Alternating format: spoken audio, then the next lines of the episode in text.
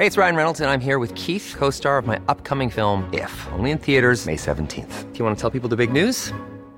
All right, I'll do. Sign up now and you'll get unlimited for $15 a month in six months of Paramount Plus Essential Plan on us. Mintmobile.com slash switch. Upfront payment of $45 equivalent to $15 per month. Unlimited over 40 gigabytes per month. Face lower speeds. Videos at 480p. Active Mint customers by 531.24 get six months of Paramount Plus Essential Plan. Auto renews after six months. Offer ends May 31st, 2024. Separate Paramount Plus registration required. Terms and conditions apply if rated PG. Tarde a tarde, lo que necesitas saber de forma ligera, con un tono accesible. Solórzano, el referente informativo. La información de último momento en el referente informativo.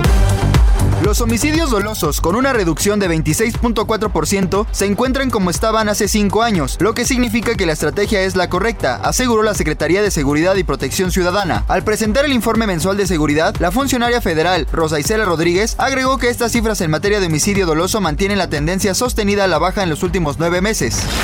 Un juez de control de la Ciudad de México vinculó a proceso a Sandra Cuevas, alcaldesa de Cuauhtémoc, suspendida temporalmente del cargo, por presuntamente cometer los delitos de discriminación, robo y abuso de poder contra dos policías capitalinos. El juez fijó dos meses para el cierre de la investigación complementaria y continuarán vigentes las medidas cautelares como su separación temporal del cargo, la presentación periódica ante las autoridades y la restricción para salir del país, así como no acercarse a las presuntas víctimas. Un juez federal otorgó una suspensión de plano al exgobernador del estado de Nuevo León, Jaime Rodríguez Calderón, el Bronco, medida cautelar que impide que permanezca incomunicado y que sea sometido a actos de tortura moral. El cuerpo de un hombre fue encontrado con huellas de violencia y atado de manos en el fraccionamiento Villa Sotoch, Paraíso, en Cancún. El hallazgo ocurrió tan solo unos metros de una escuela primaria, por lo que las autoridades educativas decidieron suspender las clases por las labores de servicios periciales en la zona. Investigadores de primera línea, importantes empresarios y destacados funcionarios federales conformaron el nuevo consejo directivo de la Fundación del Instituto Mexicano del Seguro Social, que tendrá, entre otros retos, discutir el rumbo de México en un periodo post-COVID. Con 67 votos a favor de Morena y sus aliados y 34 en contra, el Pleno del Senado aprobó el decreto por el que se interpretan los alcances del concepto de propaganda gubernamental, principio de imparcialidad y aplicación de sanciones contenidas en la Ley General de Instituciones y Procedimientos Electorales y en la Ley Federal de Revocación de Mandato, por lo que funcionarios podrían promover el ejercicio ciudadano el próximo 10 de abril.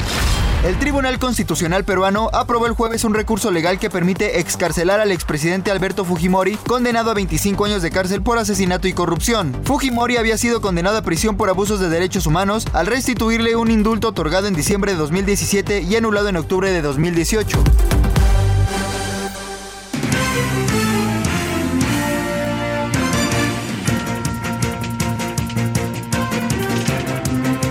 Muy buenas tardes, 17 con 2 en la hora del centro, 17 de marzo del 2022 y estamos en Heraldo Radio 98.5 de FM y les saludo a su servidor Javier Solórzano, referente y todos y todas quienes hacen posible la emisión. Espero que haya pasado un buen día, hace calorcito.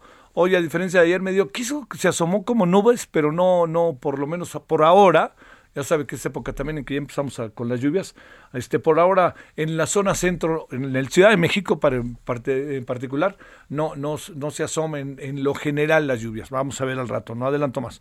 Oiga, bueno, eso, el clima siempre estar atento. Eh, como bien me decían algunos, en algunos este, buenos amigos, dice cuando, cuando dábamos allá, cuando era Imevisión, que no Azteca, que este, nos decían y platicábamos sobre cómo cómo se daban las cosas, eh, cómo se detenía con Jaime Albarrán a detalle todo lo que tenía que ver con el clima.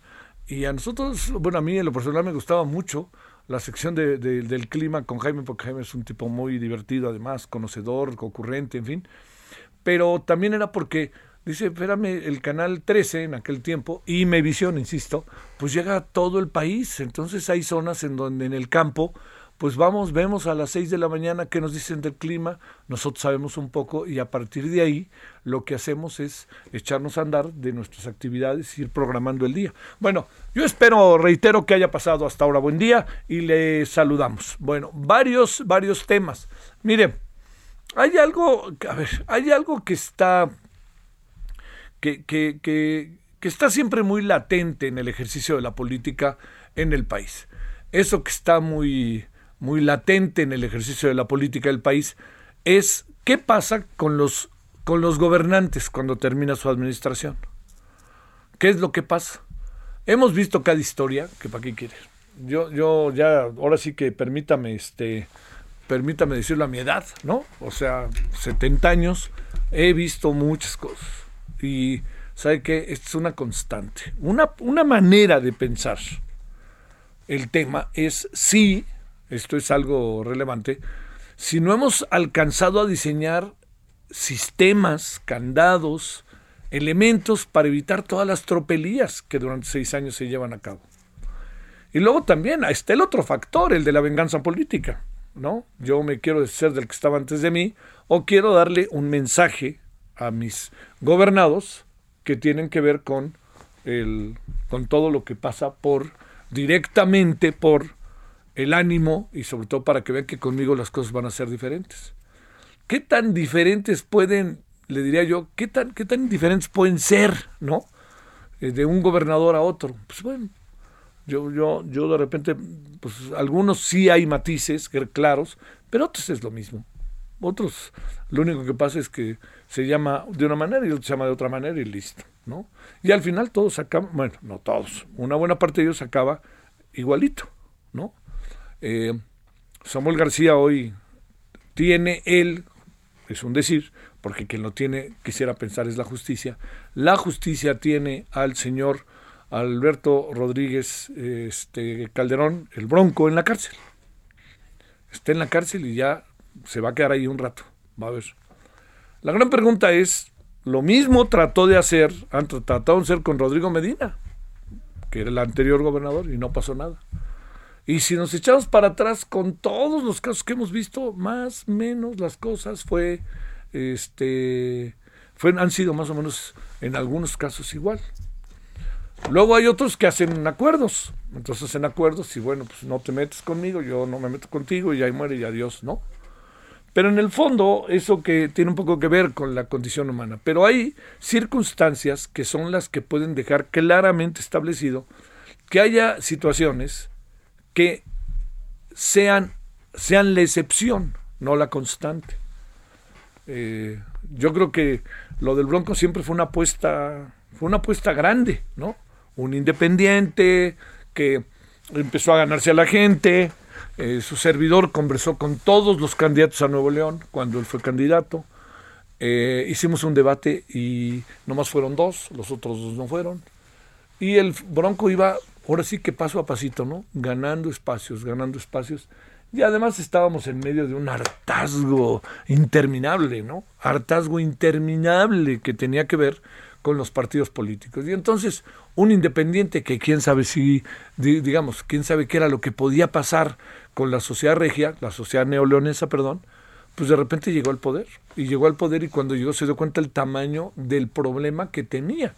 Y cuando le dio el tamaño del problema que tenía, estoy pensando en varias cosas. Una de ellas es, no tenía alianza casi con nadie, porque el hartazgo lo llevó a la, a la gubernatura. Y cuando trató de empezar a tener un proceso en el cual hiciera alianzas, todo se fue diluyendo. Entonces se fue diluyendo absolutamente todo y entonces pues los partidos se la hicieron, para decirlo de una manera. Los partidos le tomaron la distancia y entonces gobernó como pudo, como pudo. Pero en este proceso él creyó que podía para más y se acabó colocando, usted recordará, como candidato a la presidencia. Y el gran asunto es de dónde salió el dinero para que fuera candidato a la presidencia y tuviera todo eso. Y entonces ahí es donde lo empezaron a detectar. Y hay que reconocer que Samuel, el actual gobernador, desde que era senador, yo incluso platiqué una vez con él, dijo, lo tenemos agarrado, pero no lo decía tan peyorativamente como a lo mejor lo estoy diciendo yo.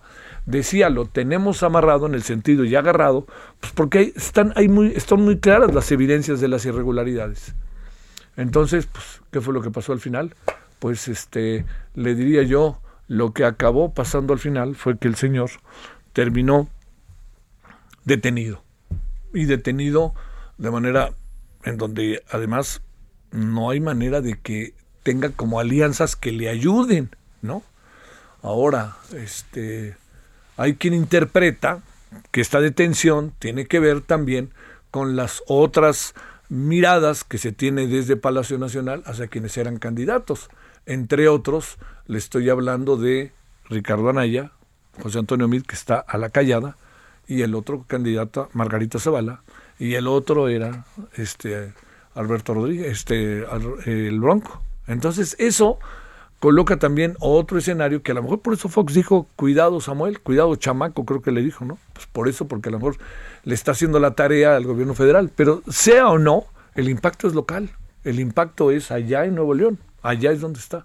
Pero para, para, para ver, para plantearle más elementos todavía, lo que está sucediendo, y creo que esto es algo de lo que es muy importante detenerse, es que de nuevo traemos una historia con un exgobernador que se le encuentran toda una serie de recovecos, de irregularidades y de corrupción. Es el caso de también que esté en la mira Jaime Bonilla de Baja California, lo que pasa Jaime Bonilla sí tiene un amigo, ¿no? que es el presidente. Pero si usted ve, ya le aventaron algunas cosas a la señora este, Pavlovich, pero ya la exoneraron mandándola de cónsula a Barcelona. Pero vamos a ver qué pasa el tiempo y a ver qué pasa en Colima, qué pasa en Nayarit, qué pasa en Tamaulipas, ¿Qué pasa? Bueno, es cosa de que se vaya el señor Cuitlago y ahí a ver quién sabe qué pasa. Aunque al, final a lo que voy es que el asunto está en que no tienen elementos eh, los gobiernos, los, los, estados y a lo mejor el gobierno federal en donde se puedan tener cadenas para que no se presenten un conjunto de irregularidades. Mire, en, el, en el, la, la pelea entre Echeverría y López Portillo fue una pelea de personal y una pelea que tenía que ver con matices en la gobernabilidad. Sonría ya se ve Echeverría, ¿no? Y llegó López Portillo. López Portillo terminó, y no lo digo peyorativamente, llorando como un perro, ¿no? Recuerda usted aquel famoso discurso de ya nos saquearon, no nos volverán a saquear. Ese segundo. Llegó de la Madrid, de la Madrid todo parece que fue amor y paz, o a lo mejor fue el inicio de lo que se nos vino muy feo económicamente después, ¿no? Fue una falsa mirada y después vaya usted a saber.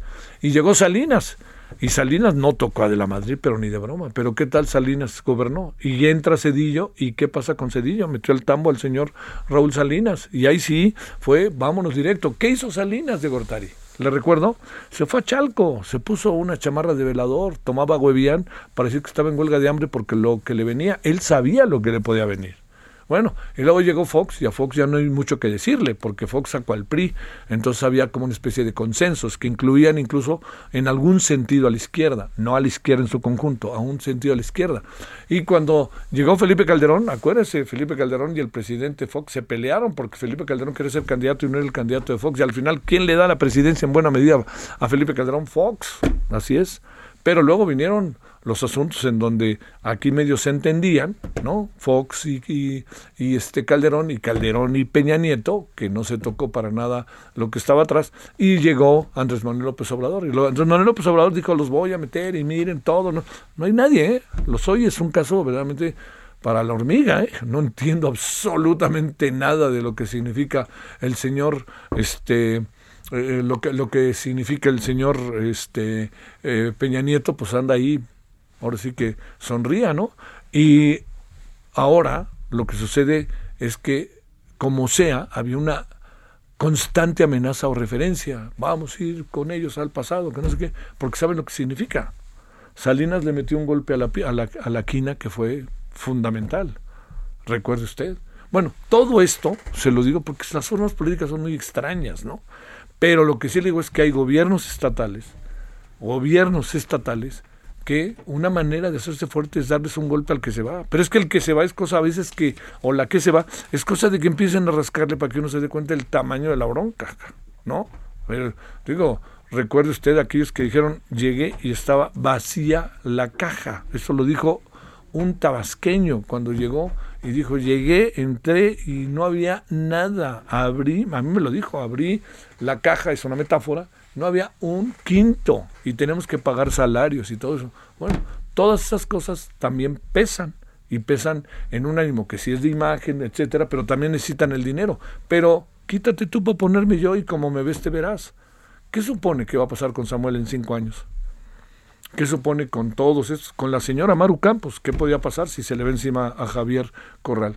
Hay elementos para que ellos, ellas, tengan toda una serie de mecanismos que eviten todo esto a lo que me estoy refiriendo. Ese es el asunto. pero acaba embarrada hasta la familia, hombre. Duarte, la esposa, los, imagínense, ¿no? Y los dramas que se viven. No me pueden negar, oiga, espérame, Duarte y su mujer tienen dos hijos, imagínense la vida de estos dos hijos. Yo lo que no entiendo es por qué estos hombres y mujeres no alcanzan a ver la dimensión del problema que entran y que meten a los estados y a los que prometieron genuinamente salvar, ¿no? Bueno, pues así va a ser, ¿eh? El Bronco es un ejemplo. Lo que pasa es que el Bronco fue candidato independiente, abrigó esperanzas, pero el gran problema con el Bronco fue otro también, ¿no? Pues que el Bronco sí está solo, ¿no? Ni para dónde, ¿quién le va a ayudar? ¿Qué partido le va a ayudar? ¿Qué expresidente? ¿Qué presidente? Nadie le va a ayudar.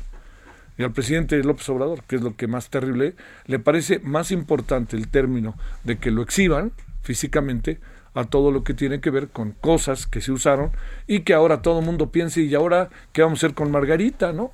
Margarita Zavala. ¿Quieren que hagamos preguntas de a de veras? ¿Qué vamos a hacer con Margarita? ¿Y qué vamos a hacer con Delfina? Con Delfina Gómez, la secretaria de Educación Pública. Se trata de hacer preguntas, pues vamos hacia allá, ¿no? Que sean las de de veras. Bueno, todo esto en medio, como usted lo sabe, de una, también entre venganzas políticas, entre la corrupción, entre la discrecionalidad, todo ahí junto, ¿no? Eso pasa con los ex. Y el señor Jaime Leodoro, que tanto platicamos con él, pues ahora me da, pues está en la cárcel y no creo que vaya a salir este de la noche a la mañana. ¿eh? Bueno, vámonos a las 17 con 15. Le quería plantear eso porque ha llamado mucho la atención. En Nuevo León ha llamado mucho la atención este tema. Ha sido muy hasta de, sarcasmo y de memes, ¿eh? de risas. ¿no? Se los dije, que no sé qué. Y bueno, a ver qué va a pasar con Samuel cuando acabe el sexenio y a lo mejor vendrá lo mismo, quítate tú para ponerme yo y como me ves te verás, porque no tienen mecanismos de control para que esto no pase, ese es el asunto, o los pasan por alto. 17-16 en la hora del centro. Solórzano, el referente informativo.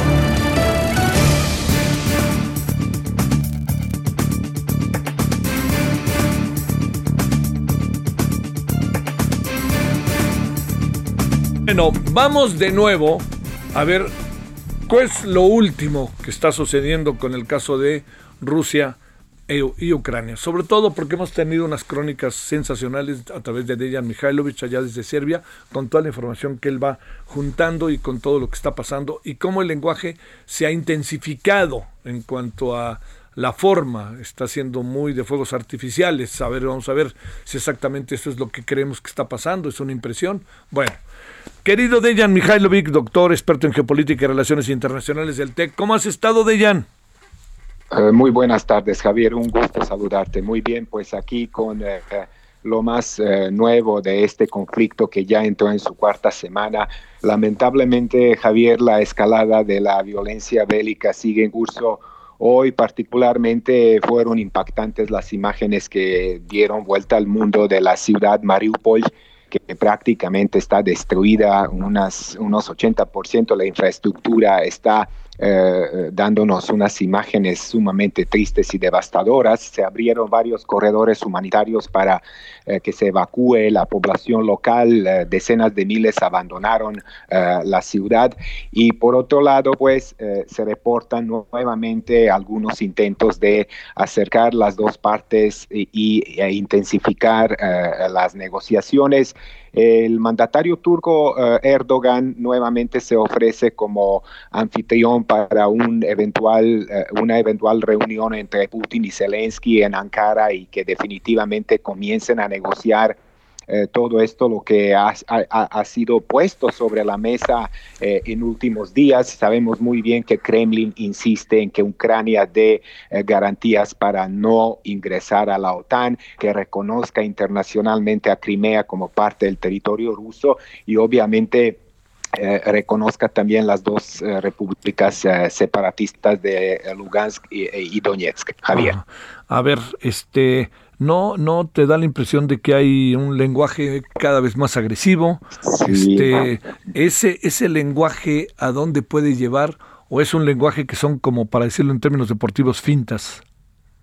Eh, sí, fíjate que eh, ayer incluso eh, tú habías incluso planteado una, una pregunta a raíz de mi constatación de que el, el verdadero y auténtico interlocutor para, para los rusos no es tanto Zelensky, sino Joe Biden y, la Unión Europea y los altos, altos representantes de la OTAN. Pero hoy, como ya lo has enfatizado, pues por primera vez eh, desde que empezó el, el conflicto hay un intercambio de lenguaje que es muy poco usual, por, por llamarlo de alguna manera. ¿no? Eh, Joe Biden eh, se refirió al mandatario ruso como un eh, criminal de guerra, usando también otro tipo de expresiones que este, normalmente no se escuchan ¿no? en, relaciones diplomáticas al más alto nivel. Eso tiene que ver también con la presión que una parte de la comunidad internacional está ejerciendo sobre pues un eventual procesamiento de, de Putin como un criminal de que tarde o temprano tendrá que comparecer eventualmente a la tribuna, al Tribunal Penal Internacional. Eh, dicho sea de paso, Estados Unidos desconoce a ese tribunal y sabemos muy bien porque eh, eh, la historia beligerante de Estados Unidos también es bastante amplia, ancha con respecto a esto. ¿no?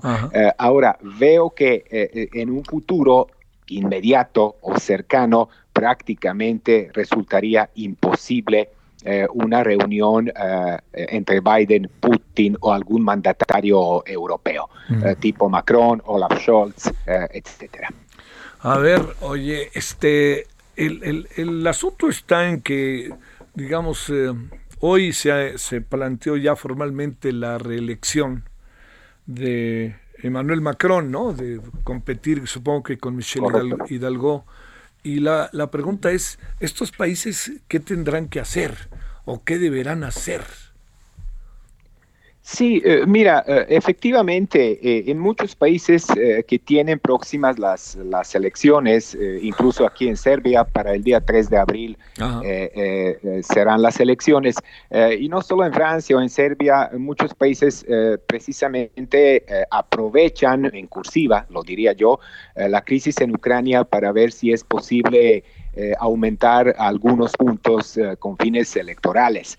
Eh, obviamente aquí el asunto es eh, pensando en lo que es eh, la Unión Europea y, su deseo de lograr una estabilidad económica eh, post pandemia, intensificar los lazos con sus aliados tradicionales, pensando en Estados Unidos, en Canadá y en otras partes del mundo, denunciar la agresión rusa, endurecer las sanciones en contra de Kremlin, cerrar las filas, por así decirlo, y mostrar una especie de unidad eh, dentro de un bloque regional como es la Unión Europea y donde cada rato sobresalen algunos roces, algunas diferencias. Eh, sabemos muy bien que es muy difícil lograr eh, decisiones prácticamente unánimes en términos de política exterior que la Unión Europea ha intentado tener en estos últimos años. Entonces, pues resulta obvio, ¿no? Que en algunos países se utiliza el conflicto en Ucrania, el conflicto en Ucrania precisamente para obtener algunos puntos con fines electorales. Sí, claro, claro. Oye, eh, no, no, no, sé, o bueno, a lo mejor me gana ya para cerrar el, pesimismo, ¿no? Pero no se alcanzan ver salidas, ¿no? o estoy equivocado? Eh, mira, eh, yo tengo algunas esperanzas, aunque fueran muy leves, eh, puestas para el día de mañana porque se anunció una conversación entre Joe Biden y el mandatario chino Xi Jinping.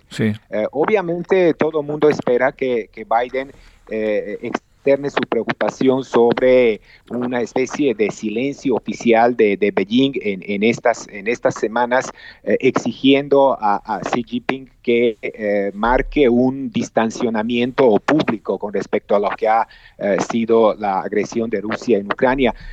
se antoja difícil, pero por otro lado, pues sabemos muy bien que prácticamente este conflicto es el retrato vivo de una tensión muy compleja muy complicada eh, por eh, redistribuir los poderes globales, donde por un lado tendremos Rusia y China con su propio proyecto de cómo gobernar al mundo y por otro lado Estados Unidos y sus aliados eh, occidentales.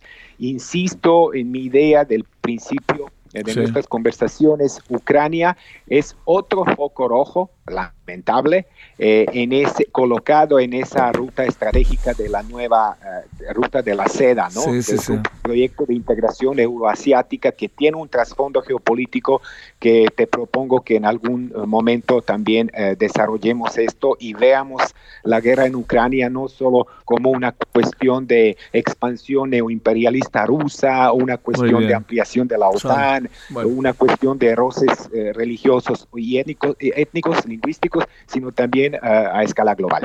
Te mando un gran saludo, Dejan, y cuenta con que lo haremos la semana que entra. Gracias, Dejan Mihailovic. Mm, muchísimas gracias, Javier, por tu paciencia, espacio y tiempo que me estás dando. Por favor, es un gusto. Gracias, doctor experto en geopolítica y relaciones internacionales.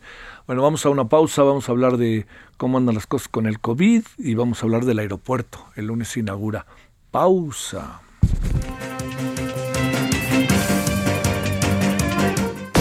El referente informativo regresa luego de una pausa.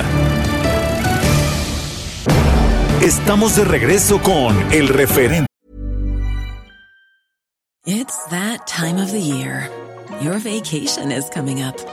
You can already hear the beach waves, feel the warm breeze, relax and think about work. You really, really want it all to work out while you're away. Monday.com gives you and the team that peace of mind. When all work is on one platform and everyone's in sync, things just flow wherever you are. Tap the banner to go to Monday.com.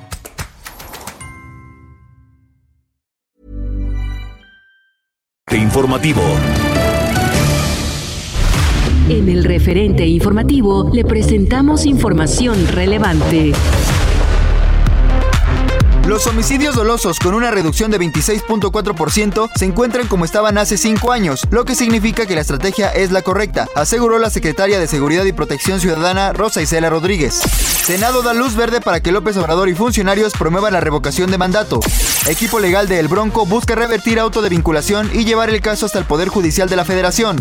Vinculan a proceso a Sandra Cuevas por robo y abuso de autoridad. Estados Unidos pide no viajar a Tamaulipas por delincuencia y secuestro. Casi dos millones de refugiados han entrado a Polonia huyendo de la guerra. Polonia pide apoyo mundial para atender a refugiados ucranianos. Joe Biden enviará sistemas de defensa antiaérea para apoyar a Ucrania.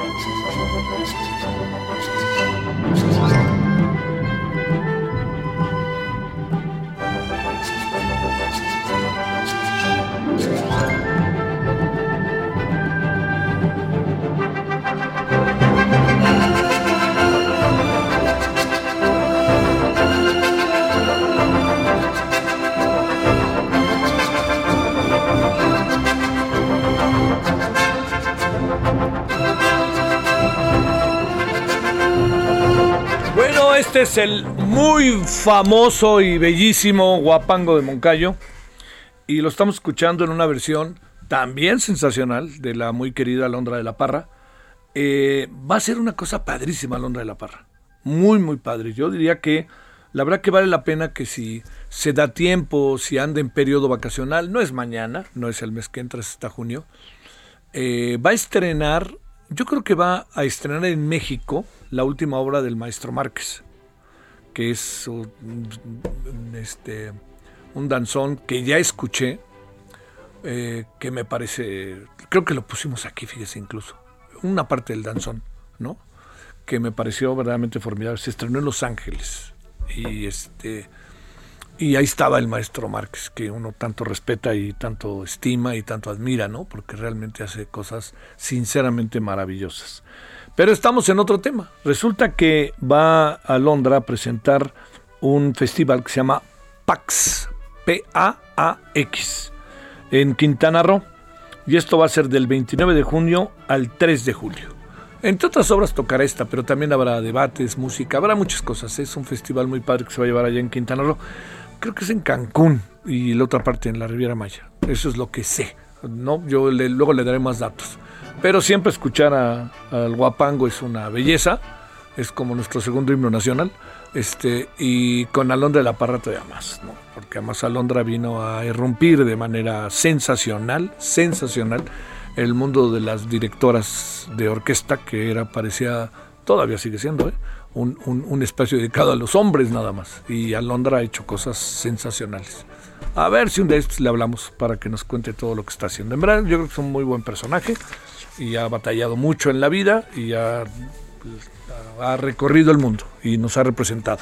Y, nos y siempre trae el, el, ahí ya saben, ¿no? Como la playera de la selección mexicana, y hablo de México, que es un muy buen personaje. Así que bueno, Alondra de la Parra. Vámonos a las 17.34 en hora del centro.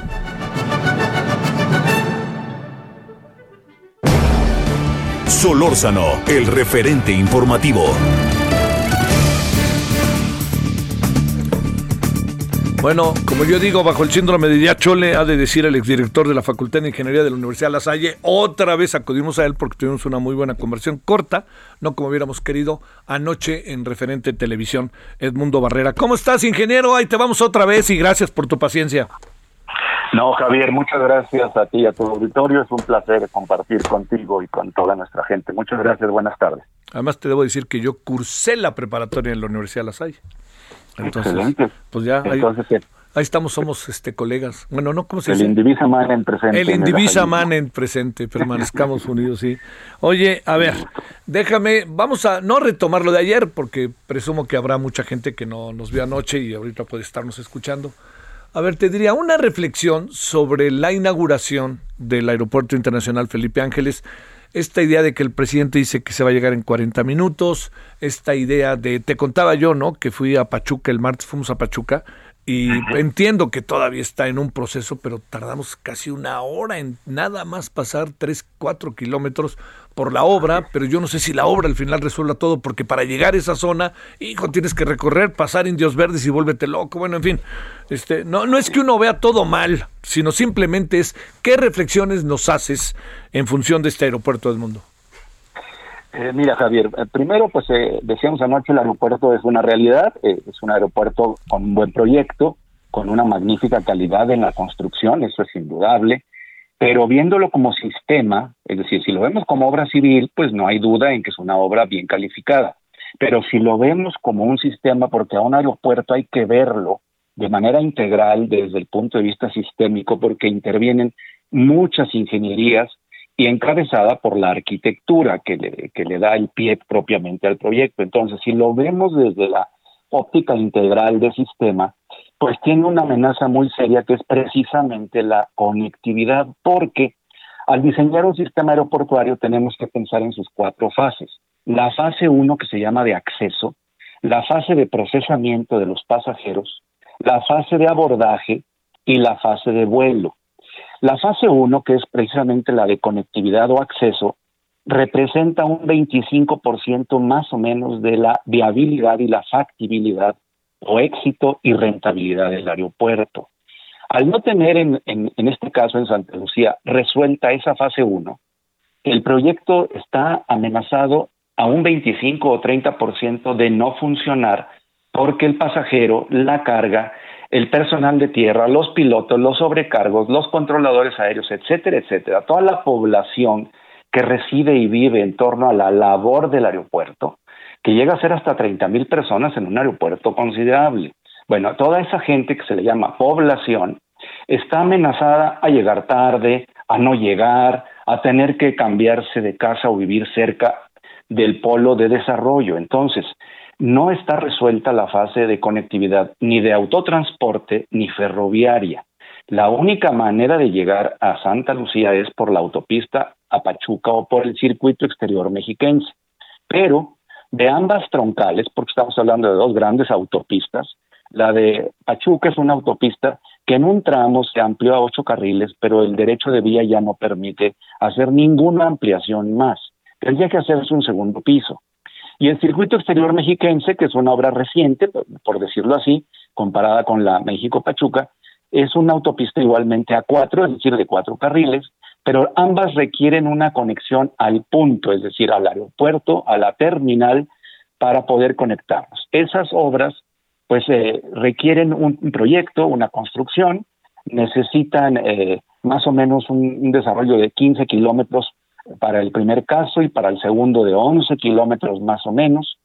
Y el tren o la parte ferroviaria, que sería hacerle un ramal desde Lechería hasta la terminal de pasajeros eh, que está abajo de la Plaza Mexicana del aeropuerto, también estamos hablando de 14, 15 kilómetros de vía que no se construye en cualquier momento. Entonces, eh, el, el, decir que el próximo lunes se va a inaugurar el aeropuerto, pues se va a inaugurar probablemente la terminal de pasajeros, que sí está prácticamente terminada, pero el complemento de los sistemas o de las fases del sistema no están terminadas y de ahí todavía hay que ver otra serie de componentes, ¿verdad? Para ver, pues decía yo anoche, cómo está la terminal de combustibles, cómo están las ayudas visuales, cómo están todos los sistemas de navegación, cómo están los sistemas de aproximación para los aterrizajes que se tienen que calibrar, certificar y entregar por parte de la OASI a, en este caso, a la autoridad mexicana para la operación del propio aeropuerto.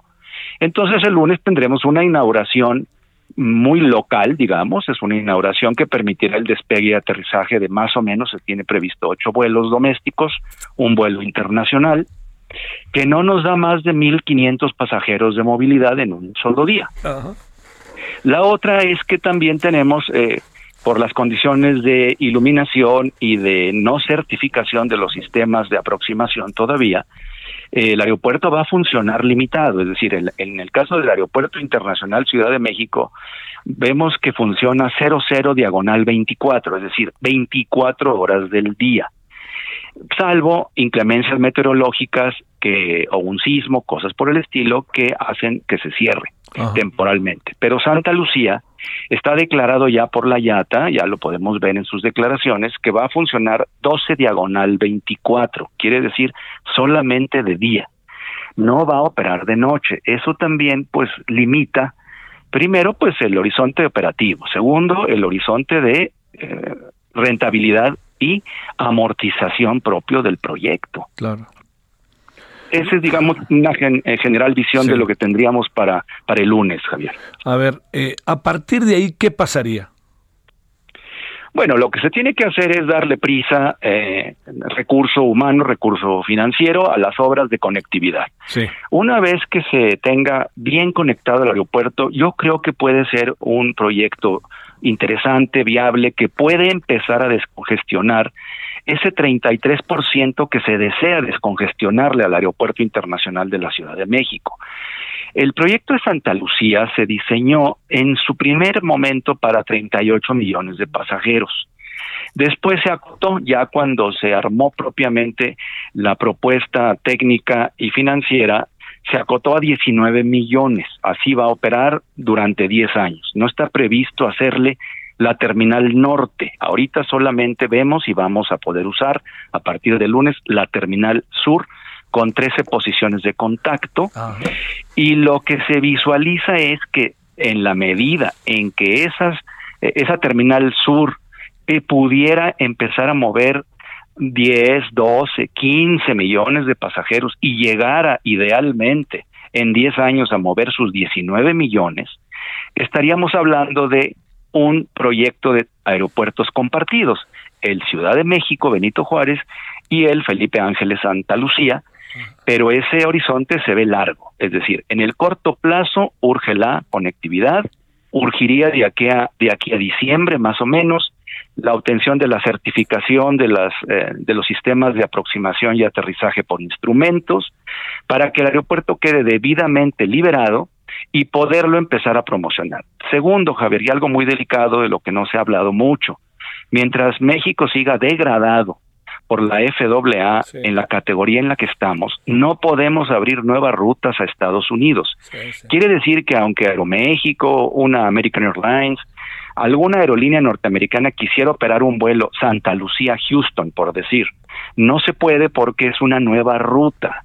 Por lo tanto, no hay manera de abrir esos nuevos espacios aeronáuticos mientras estemos degradados. Y la otra es que el, el problema está en que el, el, mayor porcentaje de movilidad de pasajeros internacionales lo aporta Estados Unidos para México. Y gran parte de la carga internacional, ahorita México, el aeropuerto de Ciudad de México está moviendo casi medio millón de toneladas anuales, eh, 500 mil, perdón, toneladas anuales. Eso representa que de, la, de, esa carga la internacional representa el 80%. Sí, sí. Mientras no esté resuelto entonces conectividad, no esté resuelta la degradación, y no esté resuelta la certificación, no podemos tampoco pensar en, mover carga.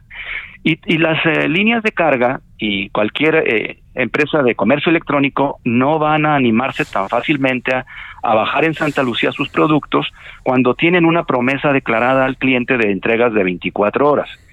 Si una carga se atora dos, tres horas, como a ti te pasó antier, como a mí me ha pasado últimamente para esos tramos, eh, la carga internacional se puede atorar ahí tres horas y no cumplen con su promesa clientelar de entrega inmediata. Entonces, no solo los pasajeros tienen una amenaza en el corto plazo, la carga tiene también una importante amenaza. A ver, nada más para cerrar. Este, eh, a ver, ¿qué va a pasar si alguien, estamos hablando de, los vuelos creo que son de Venezuela, ¿no? Los que vienen primero a México, ¿no? De Caracas. Así es, con okay. va a operar un vuelo redondo. Ok. Vamos a suponer que alguien de Caracas viene a México y quiere de México irse a Monterrey, porque está haciendo negocios o Guadalajara. Hijo, se va a volver loco, ¿no?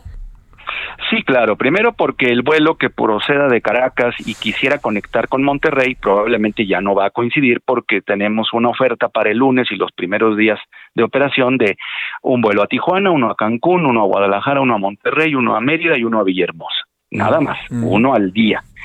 Si ese vuelo de Venezuela no coincide, coincidiera con alguno de esos donde el pasajero internacional desea conectar, va a haber que desplazarlo al Aeropuerto Internacional Ciudad de México, Benito Juárez, porque ahí sí, pues tan solo a Monterrey hay una oferta de 15 vuelos, 18 al día, ¿verdad? A Guadalajara igual, casi una veintena de vuelos entre todas las aerolíneas. Pero hay que mover a ese pasajero pues más o menos, eh, la distancia no es muy grande, son 35 kilómetros de Santa Lucía al Aeropuerto Internacional de México. El problema es el tiempo que más o menos le llevaría una hora y media. Yo no entiendo cómo ayer se hicieron declaraciones de que de Perisur o de Santa Fe se puedan o se pretendan hacer 54 minutos eh, o 70 minutos y que un taxi eh, pretenda cobrar 125 pesos ni de la colonia del Valle o de la colonia Condesa al actual aeropuerto nos cobran eso.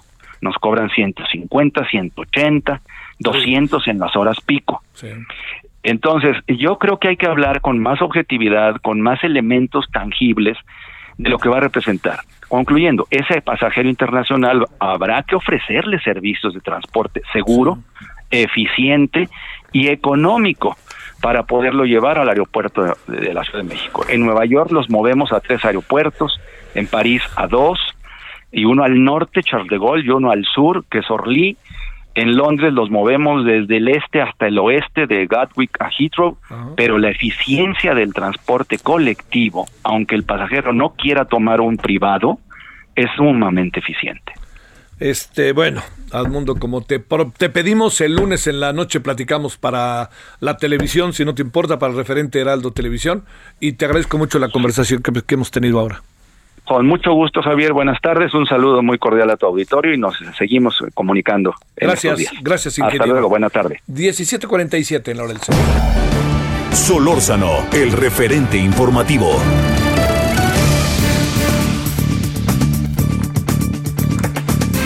Bueno, Antonio Lascano, querido, es biólogo, científico mexicano, especializado en biología evolutiva y divulgador de la ciencia. Toño, Antonio, muchas gracias que estás con nosotros. ¿Cómo te ha ido? Buenas tardes. Encantado, Javier. Buenas tardes. Mira, pues estaba yo escuchando a la persona que me Ah, antecedió y y- que decía cómo no se abra con la objetividad adecuada. Sí. Yo creo que lo mismo se puede decir en este momento del empeño del gobierno de la ciudad y el gobierno de la República de pretender que la pandemia ya se acabó. La pandemia no se ha acabado y siempre vamos a seguir teniendo variantes nuevas que estén apareciendo. Y en este momento eh, yo creo que estamos viviendo una situación de calma, pero déjame usar un término de los marineros. Sí. Puede ser una calma chicha, ¿eh? Ajá. puede ser una calma chicha porque en realidad yo creo que tenemos la combinación de eh, una inmunidad que se está acabando poco a poco, sobre todo entre la gente que fue vacunada a principios del año pasado. Tenemos va- subvariantes de Omicron, ahora todo el mundo se ha familiarizado ya con el alfabeto griego, subvariantes de Omicron que se transmiten con ma- mayor eficiencia, con mayor rapidez, tenemos el levantamiento de las restricciones en muchos lugares, en Dinamarca, en Londres, etcétera, y tenemos un elemento que la gente no toma en cuenta, que es el azar.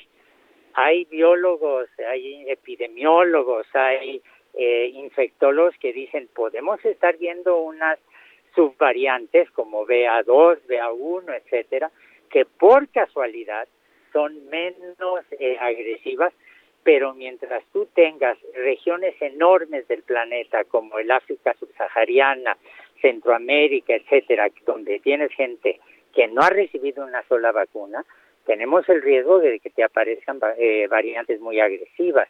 Yo creo que hay se deberían tomar las cosas con calma. La gente debería seguir atendiendo a las recomendaciones cubrebocas. Pido a la universidad tres veces a la universitaria y me alegró ver a muy pocos estudiantes sin cubrebocas. Yo diría que 10 de cada 500 no tenían el cubrebocas, Mira. uno de cada 50. Mira. Y eh, ahora estoy en el centro de la ciudad y veo que la proporción de personas es un poco mayor, pero yo creo que la gente no se debe confiar. ¿eh? No, no, no. Oye, a ver, este Toño, eh, hoy el presidente decía eh, lo del cubrebocas, vamos a hablar con, con este Hugo López Gatel, que él es el que sabe.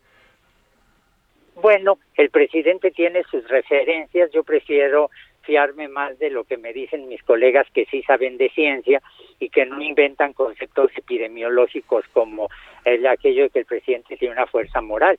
El presidente de la República, antes de hablar con López Gatel, a dar el ejemplo usando el cubrebocas.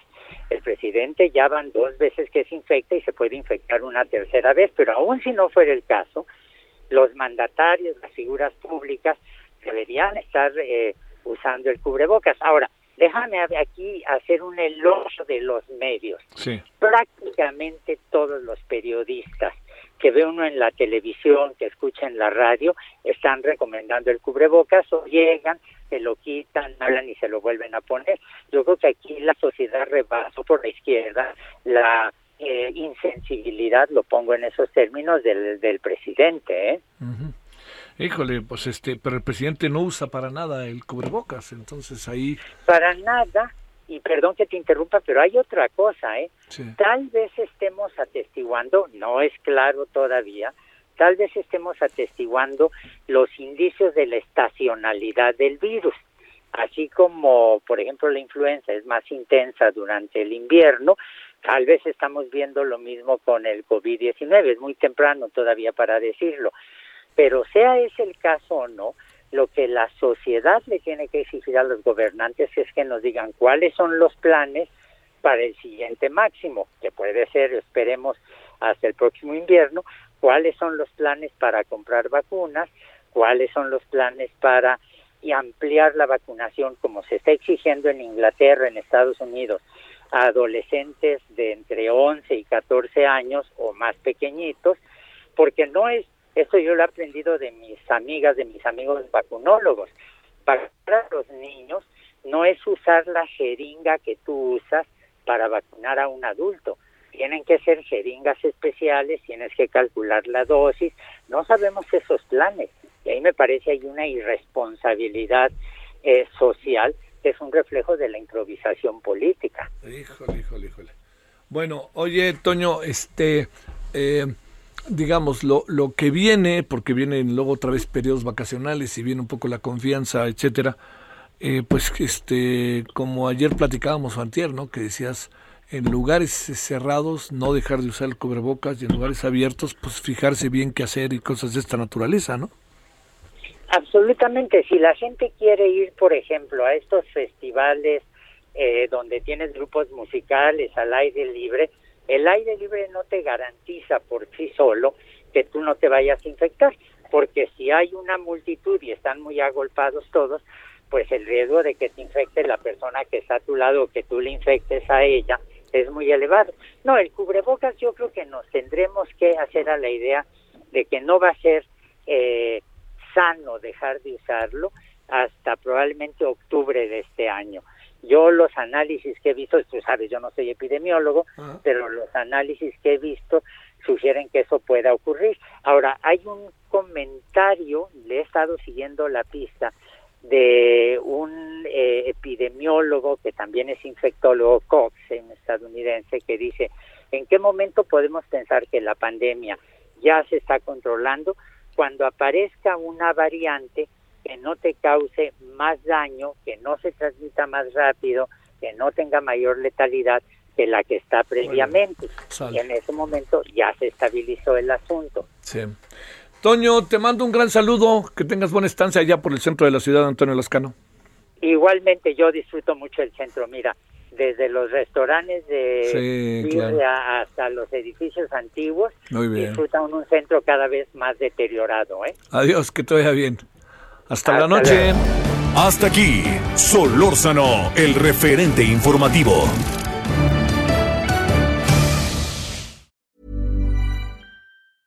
Even when we're on a budget, we still deserve nice things. Quince is a place to scoop up stunning high-end goods for 50 to 80% less than similar brands. They have buttery soft cashmere sweaters starting at $50, luxurious Italian leather bags, and so much more. Plus, Quince only works with factories that use safe, ethical, and responsible manufacturing. Get the high-end goods you'll love without the high price tag with Quince. Go to quince.com/style for free shipping and 365-day returns.